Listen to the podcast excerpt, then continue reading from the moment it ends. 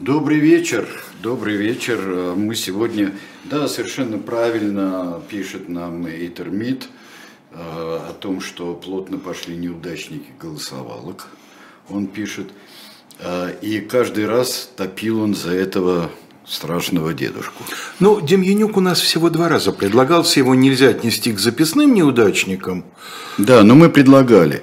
Но вот так совпало, что вот в эти дни был вынесен последний приговор а, тем, кто разби... кого разбирали на югославских процессах. Совершенно верно, да. Это э, руководителем госбезопасности Мило... да, да, Милошевича. Так что э, Сколько так веревочка, веревочка не весит, да. действовать, да. да. Мы сегодня, правда, будем говорить о действиях не международной юстиции в классическом смысле этого слова, о трех, ну и даже упомянем четвертую, национальных юстиций, но, тем не менее, эти действия носили международный характер, потому что они тесно увязаны между собой. Э, израильские суды, окружной и верховный, активно использовали материалы, которые были получены от американского правосудия, германский суд использовал материалы материалы от американцев, от израильтян, и, и, и там, и там использовались материалы так или иначе полученные из Советского Союза. То есть для того, чтобы э, провести процессы над Демьянюком, потребовалось плотное международное сотрудничество, там были определенные проблемы, я об этом обязательно упомяну. И тем не менее, вот это дело оставляет у многих людей, я об этом начитался за последние два дня, что готовился к передаче, у многих людей ощущение некой недоведенности до конца, неудовлетворенности, потому что формально Демьянюк умер необвиненным, да, приговор не успел вступить в законную силу, потому что на приговор окружного германского суда была подана апелляция, и ее не успели рассмотреть, он скончался от естественных причин в возрасте почти 90 92 лет. Ему э, месяц оставался до 92-летия. Но я вам хочу сказать, что при всем том, что, конечно, хотелось бы, так сказать, услышать окончательно постановленный обвинительный приговор, но тем не менее то, что получил Демьянюк в последние десятилетия э, своей жизни, в общем, тоже не может быть названо легким наказанием. Он провел несколько недель в камере смертников, и под окном у него э, плотники сколачивали виселицу на случай, если апелляционный суд утвердит решение.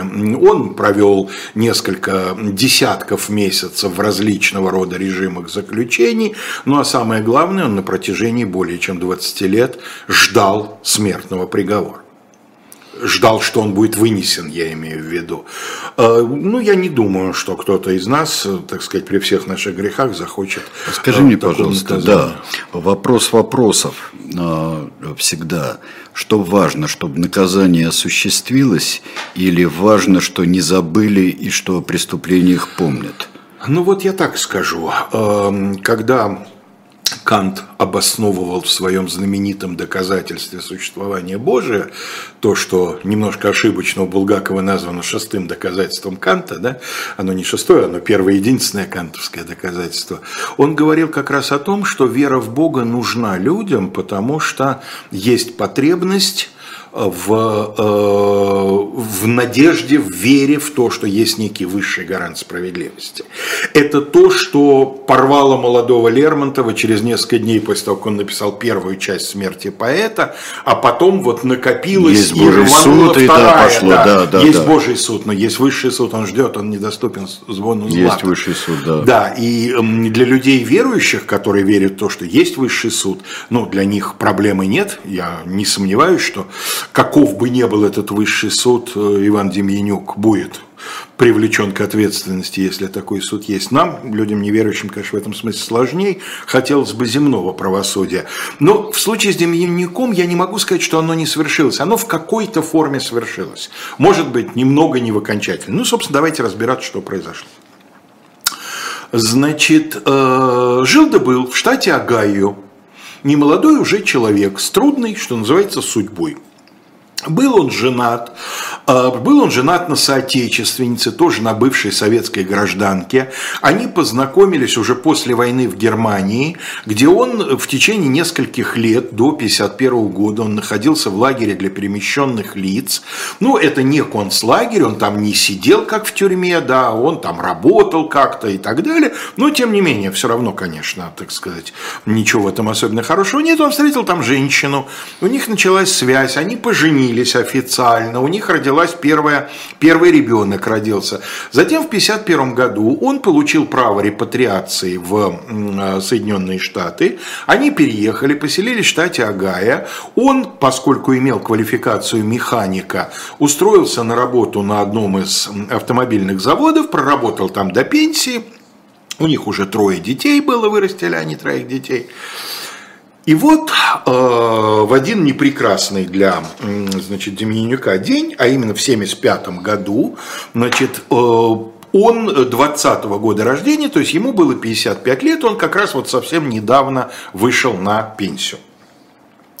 Человек по имени Майкл или Михаил, или Михайло, можно и так, и так, и так, и по фамилии Ханусяк, этнический украинец, но американский гражданин, издававший в Америке газету, которая называлась Ukrainian News, украинские новости, э, обратился к сенатору э, Джейкобу Явицу, мы чуть позже покажем его фотографию. Я немножко неудачно в этот раз порядок наших фот. Или, Полин, если получится, нам нужна третья фотография цветная. Да, вот это.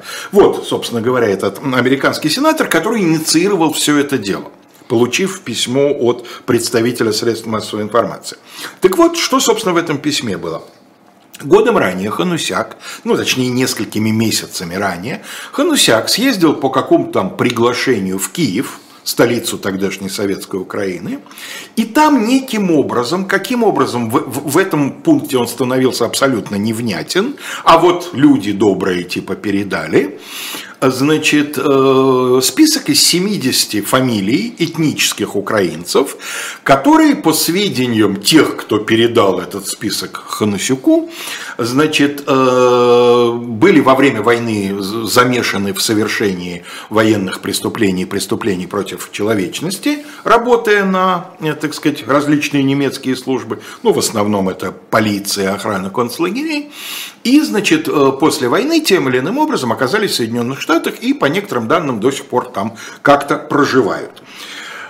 Значит, эм, Явец этому списку придал некое, так сказать, официальный статус за подписью сенатора США, направив его в американское миграционное ведомство. Вот нам здесь сообщают, что на нашей территории находятся люди, которые, возможно, въехали легально, но тогда это что означает? Это означает, что они солгали когда заполняли заявление с просьбой их приютить на американской территории. Потому что если человек писал, что он во время войны был охранником в концлагере, он, естественно, не получал в США. Это, естественно, скрыли. Скрыли. Скрыли. Вот, собственно, кто должен в этом разбираться? В этом должна э, разбираться офис по иммиграции, это подразделение Министерства юстиции США. Вот, ребят, проверьте. Тут важно вот что понимать. С самого начала к этой информации было определенное недоверие. Почему? Ну, потому что представьте себе, в 1974 году э, Ханусяк едет в Советский Союз. Оттуда возвращается с некими документами, происхождение которых, ну, в общем, на самом деле достаточно прозрачно. Ну, откуда они могут быть? С ГБ. Ну, с ГБ они, с, без, с безпеки, естественно, да. Более того, кто такой Ханусяк, в общем-то, было известно. Известно, что он то ли член, то ли активный симпатизатор Компартии США. И известно было, что газетка его периодически, так сказать, публикует материалы, которые вполне можно... Ну, в общем, он такой своеобразный агент влияния. То есть к этому списку изначально было определенное недоверие по части его происхождения. Но это ведь не означает автоматически то даже, Тот что я... эти сведения не... не Конечно, если бы, было, если бы была хоть малейшая, так сказать, уверенность, что это вообще все липа, я думаю, никто всерьез этим заниматься не стал. Тут какая, скорее всего, мысль, да? 74-75 год. Во все идет подготовка, вот уже последние аккорды этой подготовки к подписанию эм, заключительного акта совещания по безопасности и сотрудничеству в Европе в Хельсинки. При всем том, что разрядка, при всем том, что есть намерение этот акт в конце концов подписать, ведутся достаточно сложные переговоры по всяким взаимным уступкам, но никто не отменял э, работу пропагандистов. Советская пропаганда, и мы оба это прекрасно помним, периодически возвращалась к этой теме. А вот на Западе нашли приют, в том числе в США, всякие недобитки, и серьезной работы по ним не ведется. И я думаю, что расчет был такой. Если этот список американцы начнут всерьез проверять и кого-то там выловят, хорошо. Мы всегда сможем сказать, вот смотрите, 30 лет жил спокойно у вас, да, пока тут вам не помогли. А если еще лучше, а если к этому отнесутся, значит, спустя рукава и скажут, да нет, да фигня, да нет ничего – Оказывается, и это потом выяснится, у Ханасюка был еще и второй транш. У него были кое-какие фотографии. И я почти уверен, что в случае, если бы американские власти не предприняли никаких действительно реальных действий, он бы вывалил эти фотографии. А вот смотрите, а вот он, а вот он, а вот он, а вот он молодой, а вот он на своей там ферме Вайдаха, вот он у своего домика в Агае, вот он, соответственно, ну, да. Э, в, в Южном Бронксе, куда ему и дорога. Но э, американское министерство юстиции э, в общем отнеслось к этому списку, ну, как полагается, но только оценив масштаб работы и затрат, а американцы в этом смысле очень, э, так сказать, люди щепетильные, да, и мы даже периодически в полицейских фильмах слышим от начальника там какой-нибудь полиции, какого-нибудь Это что, я сейчас тебе буду... Да, это, так сказать, представляешь, сколько это будет стоить, тебе да. нужны вот там такие экспертизы, ага. мне что, налогоплательщики... Может, еще 10 вертолетов, да? Да, выборы ну, через да, год, да. ты что, совсем с ума сошел? Ну, давайте что-нибудь подешевле ищите, да? Вот американцы в этом смысле, ну, я считаю, молодцы, деньги налогоплательщиков считают. Они прошерстили этот список, Выбрали 9 фамилий, которые по их каким-то данным казались им наиболее перспективными с точки зрения того, что это дело может быть размотано, и начали с ними работать. А что значит начали работать? В списке было, были указания разной степени точности по, по разным фамилиям. Вот этот был охранником в таком-то концлагере, вот этот был полицаем там в такой-то области и так далее. Охранник концлагеря – это не полицай в какой-то области. Это уже гораздо более такая твердая зацепка, потому что к этому времени, особенно в Израиле, были сформированы списки опознавателей, то есть людей, переживших этот концлагерь. И если, скажем, у нас есть подозрение, что такой-то был с такого-то года по такой-то год охранником в Освенциме, мы знаем, кому показывать фотографии. Да? Американские сразу. Да, к этому времени в рамках э, вот этого иммиграционного бюро Министерства юстиции была создана отдельная служба, которая называется, ну по-русски, если перевести, отдел специальных расследований, Office for Special Investigations. И э, эта служба была создана именно э, для того, чтобы э, еще раз, так сказать, про, проверить всякую информацию, поступающую или напрямую из СССР, или вот косвенно, как в данном случае, э, о наличии на американской территории значит, э, нацистских военных преступников. Этот самый э, отдел особых расследований направил в Израиль фотографии. В, про Демьянюка было сказано в списке, что он охранник концлагеря Собибор до, до сравнительно недавнего времени в нашей стране об этом концлагере не очень говорили.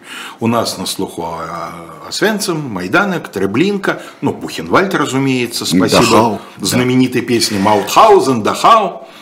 Собибор как-то меньше был известен, но после того, как вышел фильм, угу. после того, как вообще заговорили о Печерском, о восстании в Собиборе, да, ну, я думаю, что, надеюсь, что теперь это место, страшное место, тоже известно. А, и начали показывать э, людям, которые сидели в Собиборе в свое время, которые пережили Собибор, э, значит, начали показывать фотографии. И вот интересно, с этого момента начинается, э, вот с этого момента расследование, по сути, обречено было пойти в крив, в кривь, не туда, куда нужно. Дело в том, что никто из тех бывших узников Собибора, которым это все показывали, они э, не опознали Демьянюка как одного из своих охранников. Почему-то. Сегодня у нас нет сомнений, он был в Собиборе, но не опознали. Там их было семь, по-моему, человек, кому показывали. Они его не опознали. Мало ли. Но дело в том, что как проводилось это опознание? Вот пришли документы, да, не опознавали отдельно по каждому человеку. Собрали вот этих опознавателей. Вам мы предъявляем этого, вы собиборцы, а вы там вот э, майданыковцы, вам мы предъявляем эту. А ну-ка, ну-ка, дай-ка посмотреть. И фотографиями Демьянюка заинтересовались люди, сидевшие в Треблинке. И они говорят, оп, это же Иван Грозный. То есть им предъявляли его как охранника Собибора, они его не опознают, а другие люди, их товарищи по несчастью, опознают в нем одного из самых страшных, одного из самых известных, легендарных, можно сказать, охранников знаменитого концлагеря Треблинка. А могли ведь формально не показать. Могли. При этом надо понимать, что Треблинка и Собибор – это совершенно разные места. Собибор сегодня карту не приготовил, ну, потому что это как раз легко объяснить на словах.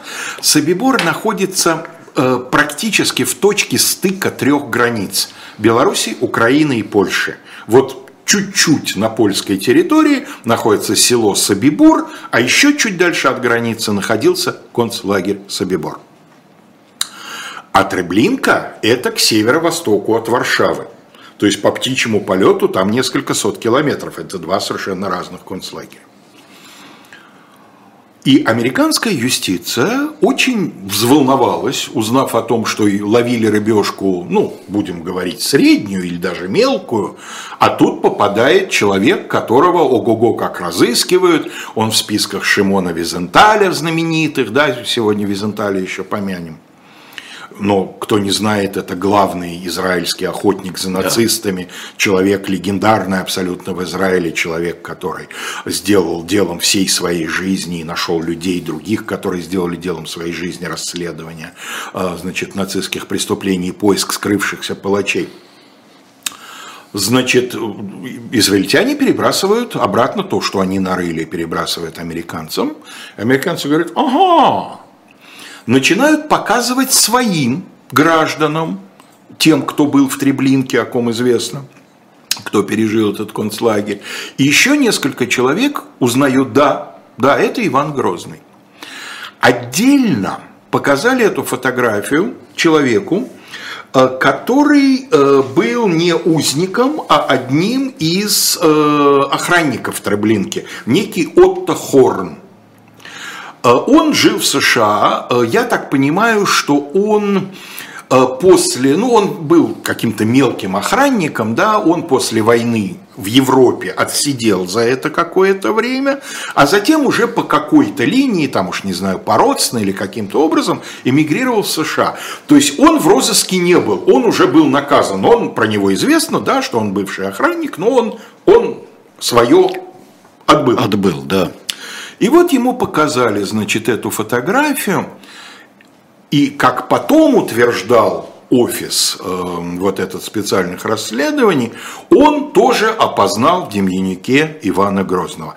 Как потом выяснится, очень не кстати выяснится, это было не совсем так. Но к этой истории мы еще э, придем.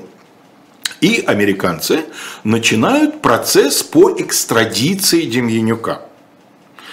Э, на том основании, что он в свое время значит, эм, э, нарушил американское миграционное законодательство, э, указав о себе ложные данные когда добивался разрешения переехать в Соединенные Штаты. То есть, видимо, я так понимаю, была договоренность к этому времени уже достигнута на уровне каком-то правительственном, что пусть лучше его судят в Израиле, мы его выдворим по формальным основаниям, а израильтяне будут его судить уже по основаниям фактическим да, за это преступление. А Демьянюк э, сразу занял такую промежуточную позицию. Да, я соврал, это я признаю. То есть то обвинение, которое было формально главным против него, что он солгал, когда заполнял все вот эти бумаги, это он признал сразу. Да, я действительно, но вы не совсем правильно, э, уважаемые мистеры и миссисы, вы не совсем правильно, значит, мою биографию рассказываете. В его изложении его биография выглядела следующим образом. Значит, он 20 -го года, он родился на Советской Украине, на территории, тогда это был Бердичевский уезд Киевской губернии, сейчас это, по-моему, Винницкая область, если не ошибаюсь, вот то место, где он родился – он родился в сельской семье, рос, подростком испытал все прелести голода, он давал об этом показания, вспоминал, как они там всей семьей охотились на голубей, на, на, на кошек, там, на крыс и так далее. Вот. Значит, затем он получил, да, у него четыре класса школы за плечами, получил он каким-то образом профессию механизатора, тракториста, в сороковом году, когда ему исполнилось 20 лет, он был призван в Красную армию. Ну и, соответственно, в 41-м вместе с Красной армией оказался там, где Красная армия оказалась. В плен он попал в 42 году в Крыму. Э, не нашел я точного указания, но весна 42 года – Восточный Крым. Ну, понятно, что это. Это печально знаменитая Керченская операция имени товарища Мехлиса и Козлова, попавшего, хотя он и Козлов в данном случае, как кур-щип. Да? Значит, скорее всего, во время этой неудачной мягко говоря, неудачной операции, он оказался в плену. Дальше, как и очень многие взятые в плен в Крыму, он оказывается в лагере для военнопленных на территории Восточной Польши под Хелмом, ну или холмом по-украински. А оттуда он довольно быстро попадает в специальный лагерь травники. И вот из Хелма в травники он попадает не потому, что его перевели, а потому, что он вызвался. Вызвался? Да, потому что в травники просто так не попадают. Туда надо вызваться. Что такое травники? А, фюрер, как известно, крайне не одобрял, когда в войсках или около войск место священное для каждого настоящего арийца, оказывались люди расово неполноценные. Фюрер не одобрял, причем несколько раз за войну не одобрял, использование контингента оккупированных территорий э, для э, службы, пусть и не строевой, в частях вермахта, либо приравненных там полиции, жандармерии, еще чего-то. Но фюрер фюрером, а у подчиненных его зачастую просто не было другого выхода, потому что ну, не хватало рук и в разных частях э, и, со, и соединениях и германской армии, и всяких там полицейских служб, э, буквально с самого начала Великой Отечественной войны начинают довольно активно использовать так называемых хи-ви, хильфс-виллигер, доброволец, волонтер. Да? Это лица из числа славян, других народов, но не фольксдойче. Фольксдойче идет по особой, гораздо более высокой категории. Да? А это всякие расово неполноценные, но которым доверена высокая честь быть строительными рабочими, механиками, сапожниками, э, восьмыми поварятами угу. на кухне, коноводами, еще какой-нибудь вот такой вот военной обслугой, которой требуется очень э, много, естественно.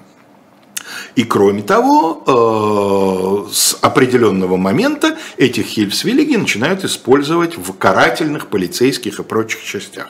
Связано с таким эпизодом. В августе 1941 года э, рейхсфюрера Гиммлера специально в порядке отчета вывезли в одно из э, особых мест его ведомства и показали ему работу по окончательному решению еврейского вопроса. А рейхсфюрер был человек ранимый, тонкий как мы знаем, благодаря 17 мгновениям весны, да, его в прямом и переносном смысле стошнило, и когда кончило тошнить, он сказал, господин, что же мы делаем? Я заглядывал в, глазах эти, в глаза этих людей. Там нет ничего, кроме э, смертельного ужаса. Это же люди. Но только вы не ошибитесь, вы не подумайте, что он имел в виду тех, кого он имел в виду тех, Он имел в виду палачей. Да. Да. Как же так? Я думаю, что в этот момент можно сделать паузу и отдышаться. А, да уж.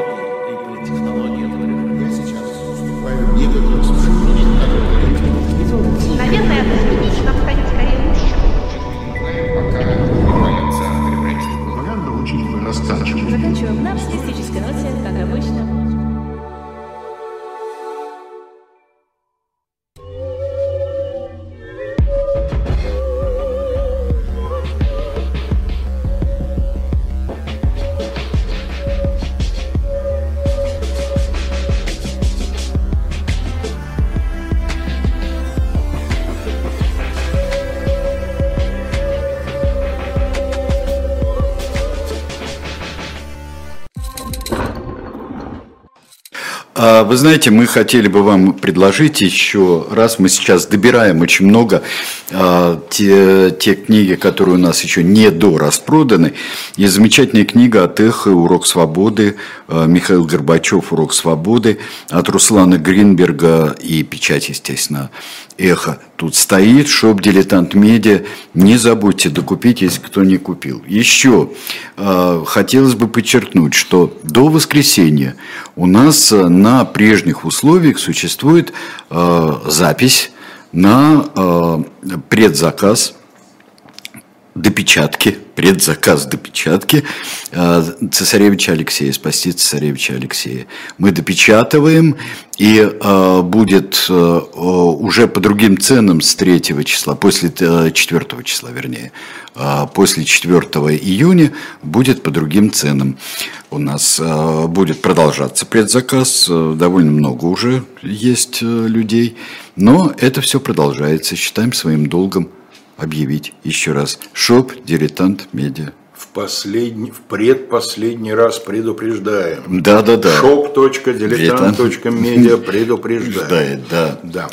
А. Вот. Э, и э, ответственный за окончательное решение еврейского вопроса на территории Польши, э, значит, Бах-Залевский, получил от Гиммлера, думаю, что устную, санкцию на то, чтобы для охраны гетто, ликвидации гетто, охраны концлагерей и так далее использовать немецкий персонал только на э, начальственных должностях. Некоторое количество офицеров, некоторое количество унтер-офицеров.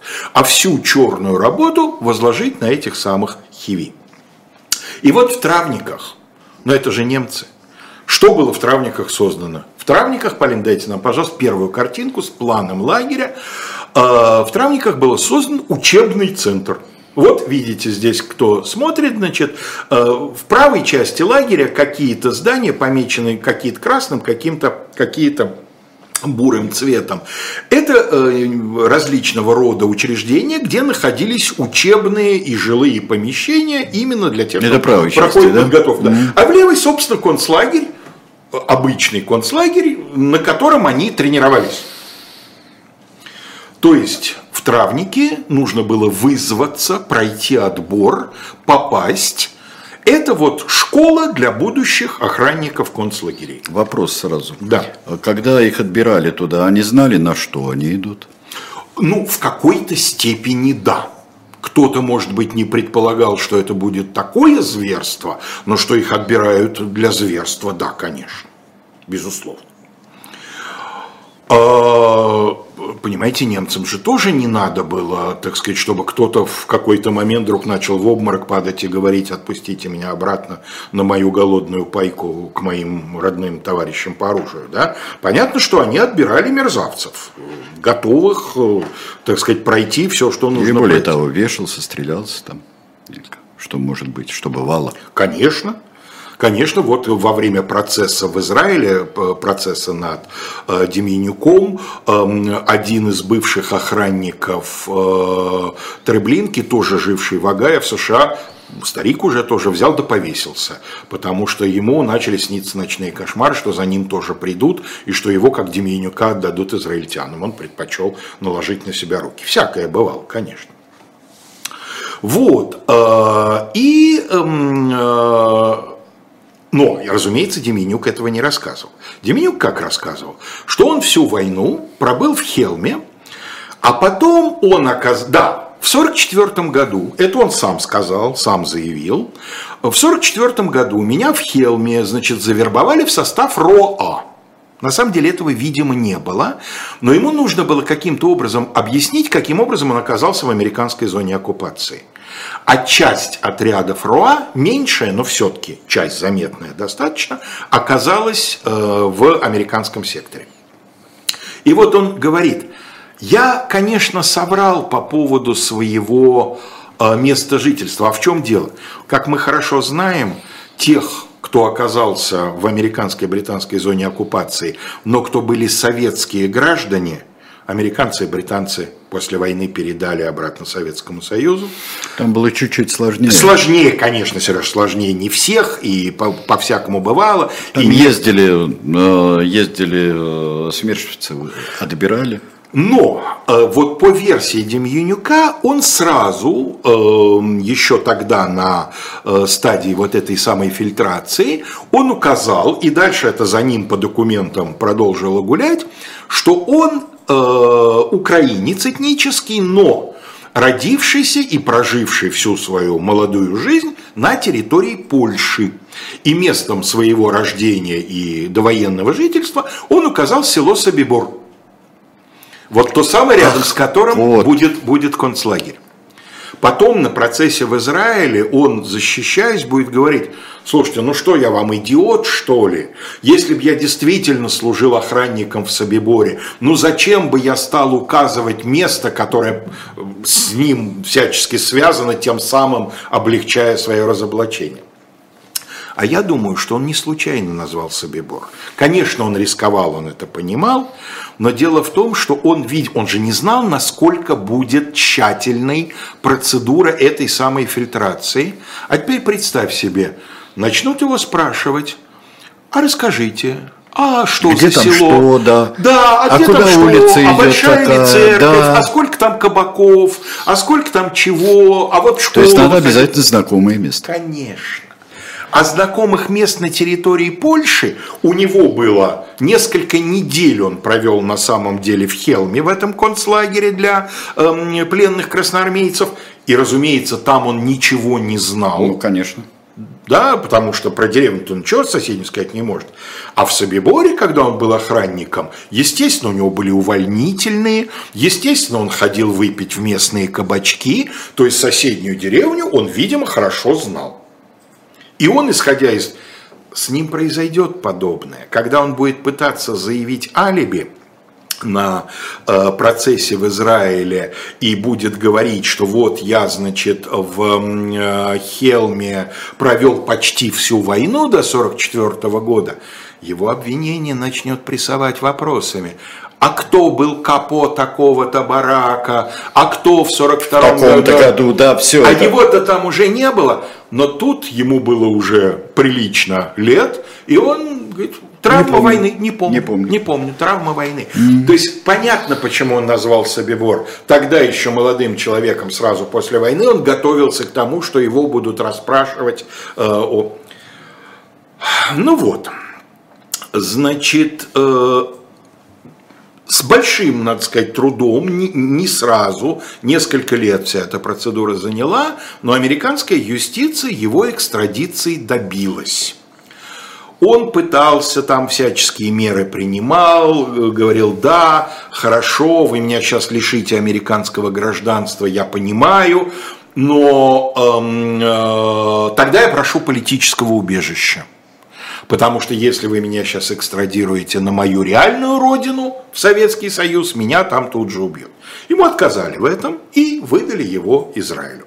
Начинается второй акт, скажем так, марлезонского балета. В Израиле с самого начала было решено провести это как открытый, гласный, с э, концентрацией всего возможного общественного внимания процесс. Это какой уже год у нас? Значит, сейчас я скажу точно, чтобы не быть голословным. Его экстрадировали в Израиль 26 февраля 86 года. 86 уже, да. С Эйхмановского процесса прошло уже много 26. лет. Много лет. Ну, да, почти, да, Совершенно да. верно. Израиль общество очень разнообразное, да, там живут люди, ну, вспомним старую шутку, два еврея, три мнения, да, живут люди очень по-разному относящиеся к политике, к религии, но тема Холокоста, тема катастрофы, конечно, объединяет все израильское общество, за исключением, может быть, одного-двух десятков совсем уж фриков. И я думаю, что была потребность вот такой вот процесс, который напомнит нации, а молодому поколению, может быть, даже расскажет о э, катастрофе, э, такой процесс провести. Поэтому обвинение готовилось очень серьезно. Но обвинение унаследовало от американцев ошибку, которая уже, вот этот троянский вирус, который уже вкрался во все это дело. Собибор. Ивана Грозного. А, Ивана Грозного. Треблинку, да? Треблинку. Дело в том, что ему предъявили обвинение в том, что он, Иван Грозный, страшный палач Треблинки. Что об этом Иване Грозном было известно? Было известно, что это человек, который по своим должностным обязанностям обслуживал два танковых двигателя, два дизеля, которые были отдельной локальной электростанцией при камерах э, умерщвления. Да?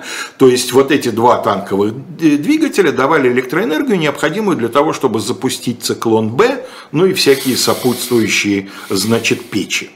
Но человек был, видимо, неравнодушный, делал свое, и не только свое, любивший. Ну, это был явно совершенно законченный садист, который, используя свое служебное положение, всячески дополнительно издевался над этими и без того обреченными на смерть людьми, кому уши отрежет, кому кончик носа отрубит, кого плетью изобьет, кому трубочку в какое-нибудь чувствительное место вставит. То есть он на работе получал удовольствие, и этим, естественно, запомнился самым драматичным моментом его описывали во всех источниках, с которыми я знакомился, касательно процесса в Израиле, самым драматичным моментом было опознание э, прямо в зале суда Демьянюка одним из э, выживших э, людей, переживших Треблинку, его звали Элияху Розенберг, Значит, его, его спросило обвинение, вы узнаете в нем Ивана Грозного? Деменюк на заседаниях сидел в темных очках.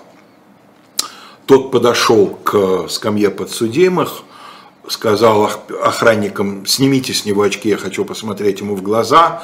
Некоторое время вглядывался ему в глаза, значит, Деменюк попытался отыграть, сказал «добрый день», то ли на идише, то ли на иврите, протянул ему руку.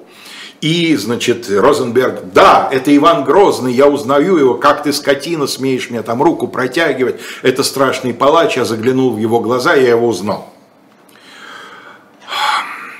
Ну, я не знаю, чем он руководствовался, этот, безусловно, тоже пожилой и, конечно, на всю жизнь травмированный человек, но дело в том, что, судя по всему, Демьянюк не был Иваном Грозным. До вот. сих пор до конца непонятно. До конца непонятно, но сумма того, что понятно, перевешивает в пользу того, что случилась ошибка идентификации. И из-за этой ошибки, собственно, вся волокита и пошла. А что доказано-то? А, значит, Полин, дайте нам, пожалуйста, вторую фотографию. А, украинский журналист, через которого пришел тот список в США, не выдержал, не дождался, пока Министерство юстиции официально объявит о каких-то результатах, и в газете опубликовал один из тех документов, которые он тоже получил в Киеве, это регистрационная карточка совсем молодого Ивана Деменюка в Травниках, вот угу. в этом учебном лагере. И, э, значит, э, Доказано на сегодняшний момент нет никаких сомнений, что он был в травниках. Ну и практически нет никаких сомнений, что он был в Собиборе как минимум. А судя по всему, потом из Собибора еще в двух концлагерях в Флоссенбурге и Майданыке. А вот в Треблинке он, похоже, нет. Дело в том, что к этому времени отношения между Израилем и Советским Союзом еще не наладились, еще не восстановились. Значит, эм, процесс начался в ноябре 86 года, э, закончился в апреле 88 а мы с тобой посмотрели, что дипотношения да, восстановлены Да, это 91 год, и посол приехал только в декабре.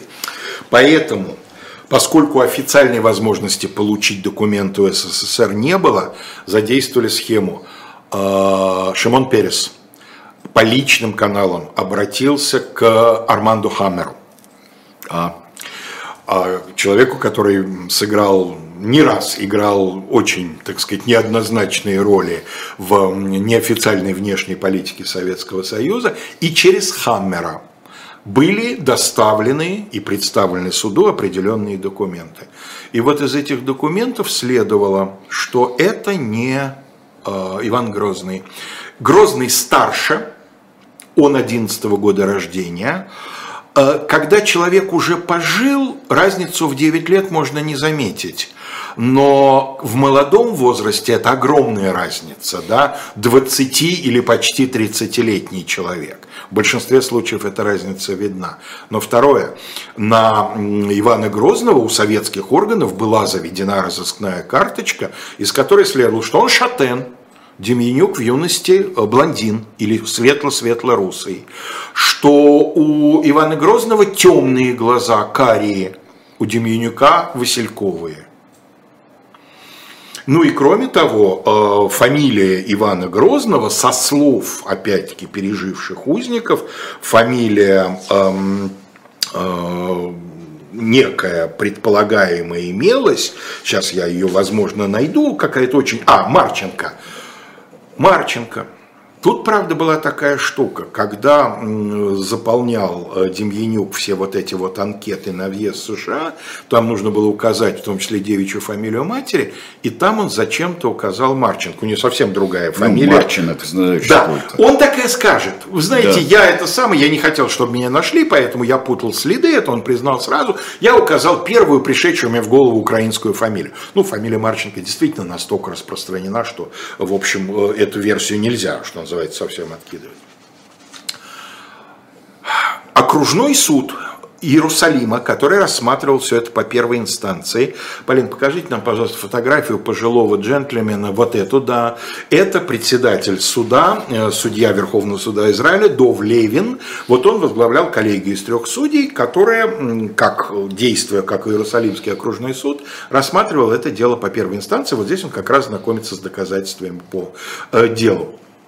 Значит, э, они сочли, что обвинение доказано, и приговорили Деменюка к смертной казни через повешение. Считая, что он Иван Грозный. Да, считая, что он Иван Грозный. Именно считая, что он Иван Грозный. Хотя в ходе процесса, помимо прочих аргументов защиты, я сейчас на всех останавливаться не буду, всплыл один убийственный контраргумент против версии, что он Иван Грозный. А, каким-то очень причудливым, кривым образом защите удалось связаться в Америке с группой прибалтийского антисоветского подполья.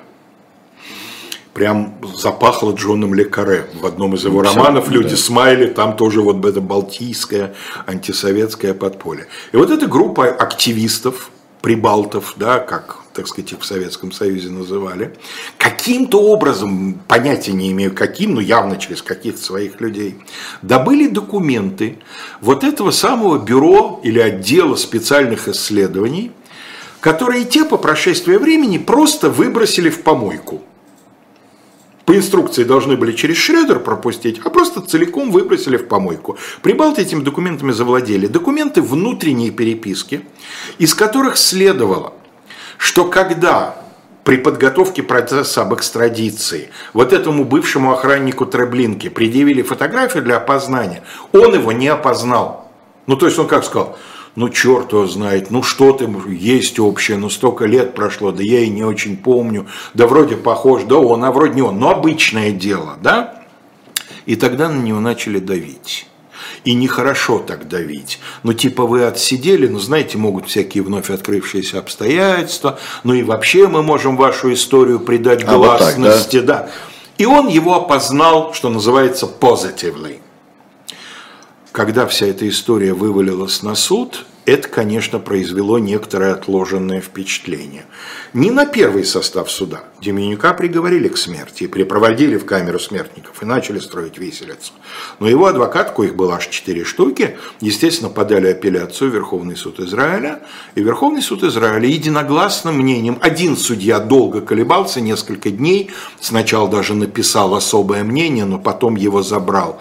Э, Верховный суд Израиля пятью голосами пришел э, к выводу следующему. И вот тут нужно понимать, потому что иногда пишут, вот, значит, евреи фашистского там убийцу оправдали, какие же они...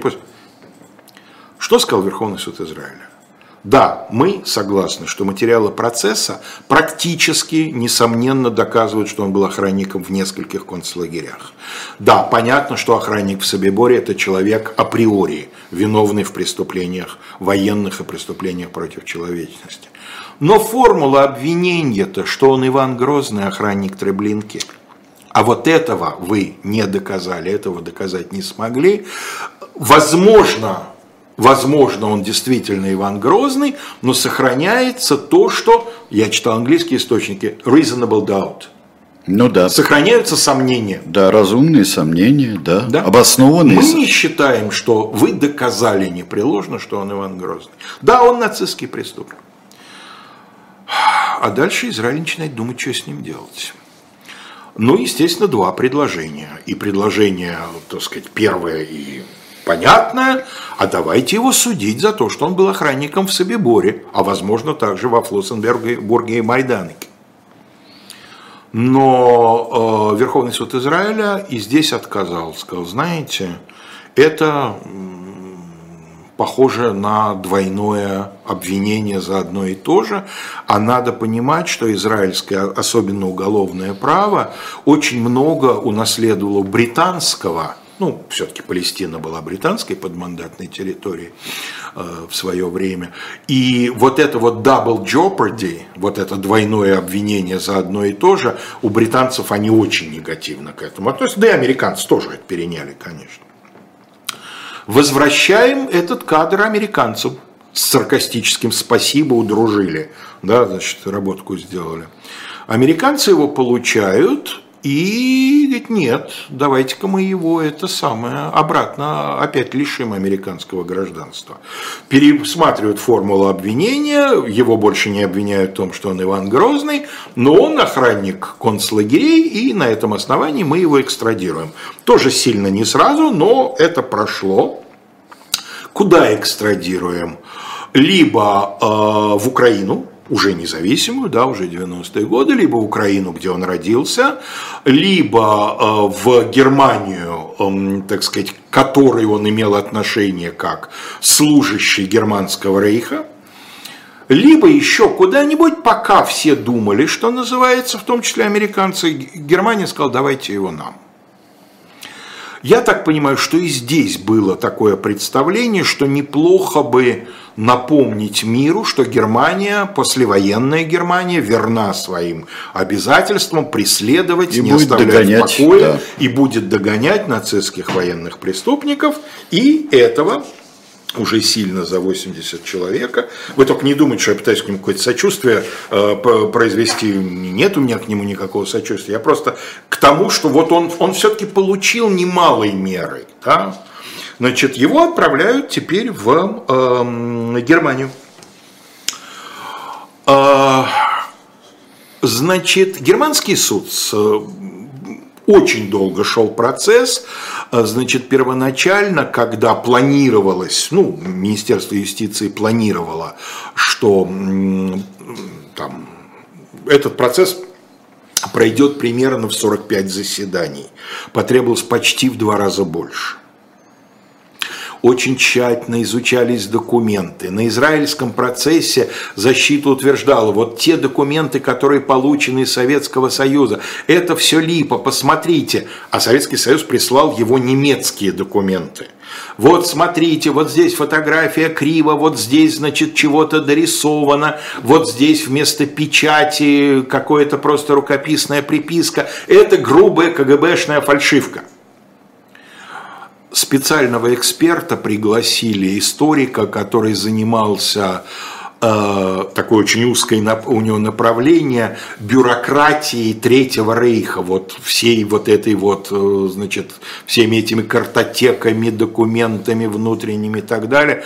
И тот дал заключение именно по травникам. Я, говорит, специально изучил травниковские документы. Абсолютно рядовое дело. Практически во всех документах, которые я встречаю, следы грубой писарской работы, они там лепили, черт знает как криво, исправляли там чернильный карандаш Мусоля, никто, естественно, не думал, что эти документы для вечности, поток был огромный, сроки, как обычно, поджимали, это нормально сработанные документы, то есть то, что он был охранником в Собиборе э, и э, суд не стал почему-то, почему я не понял, суд не стал копаться в еще двух периодах его концлагерных в э, Флоссенберге и в Майданике, но э, я встретил в э, англоязычной Википедии совсем абсурдное утверждение, дескать, это два концлагеря не трогали, потому что они не лагеря уничтожения. Но Флоссенбург нет, а Майданок-то. Майдан. Вот уж, вот уж, да, собственно, куда пойдите, вам везде назовут первую тройку, да, Свенца, Майдан и Треблинка. Естественно. Явно совершенно какие-то другие были причины. Видимо, с, с документами было плохо, доказательства трудно было найти. А почему это важно? Дело в том, что в данном случае западногерманский, ну, германский уже, Германия уже объединилась. Германский суд применил такую, не бесспорную, прямо скажем, юридическую фикцию – он исходил из того, что если человек был охранником в лагере смерти, он априори совершал военные преступления. Вот в обычном концлагере можно было быть просто охранником. Ты торчишь на вышке, охраняешь веренный тебе кусок периметра, а вот те все зверства, моренье голодом, какие-то избиения, пытки, принуждение к физическому труду, ты теоретически можешь к этому не иметь отношения. Да, все, э, все должно быть доказано. А вот в лагере смерти, каким любой был человек, любой человек, если ты был, что называется, штатным сотрудником, ты уже виновен. Еще раз говорю, э, я могу себе представить, э, так сказать, вполне логичное выступление грамотного адвоката, который эту юридическую презумпцию или фикцию, не уверен, как это правильно назвать, фикция вполне правовой термин, вот, э, будет э, эм, опровергать, но, ну, окей, вот так было, да. Ну и в результате э, суд окружной приговаривает его к пяти годам лишения свободы за то, что он был охранником в Собиборе. Его решили не оставлять в тюрьме, он был уже очень плох. Дайте, пожалуйста, Полин, последнюю фотографию. Вот он с трудом стоит, но это он еще в Израиле, да, в Германии пройдет еще больше 10 лет, да.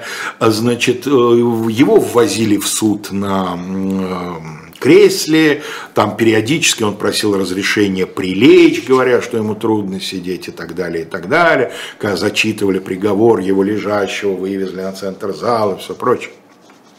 Одним словом, его до рассмотрения апелляции поместили в некий, ну, как пишут, пансионат, ну, это дом престарелых, да, дом престарелых с медицинским наблюдением, и, не дождавшись э, решения апелляционной инстанции, что формально оставляет приговор не вступившим в законную силу, он естественным образом отдал душу, а вот кому не знаю. По какому ведомству пошла душа, тут у меня есть большие сомнения. У меня один самый последний вопрос. А, я вот не помню, а, что-нибудь выясняли вот личности Ивана Грозного? Ничего не смогли выяснить сверх того, что более вот то, что я вкратце рассказал, так и осталось непонятным, что это за человек. Потом будут, как всегда бывает, ну, это живая, всегда, некие это... поиски, вот вроде там его видели, сям его видели. Его биографию вроде бы проследили, и то не очень окончательно понятно. Он каким-то боком прибрел в конце войны к югославским партизанам изобразив из себя бежавшего военнопленного, ну таких, сколько историй было немало, вроде бы последний раз, когда его видел человек, который его абсолютно точно опознал, как Ивана Грозного, в конце войны он на какой-то уже освобожденной югославскими партизанами территории выходил из места, имевшего репутацию борделя, вроде как они поговорили, тот ему о себе два слова сказал, они были каким-то образом там знакомы по прежней службе. Ну да. А дальше его следы теряются. Ну что ж, а, мы на этом завершаем. Дело сейчас а, будет Антон Орех а, выслушивать и провоцировать особое мнение Максима Трудолюбова. Это должно быть очень и очень интересно. Пастуховские четверги в 21.05 и Алексей Венедиктов оба будут у нас на удаленной связи. И Владимир Пастухов, и Алексей Венедиктов. Один с Дмитрием Быковым в уроке литературы «Юноморец». Вот. Так что, пожалуйста. То есть у нас в завершении дня сказка «Три иноагента». Да, да, да. Пастухов, да. Венедиктов и Быков. Ну, естественно. А Юноморец да. не да. иноагент. Да. Ну что ж, друзья, всего доброго.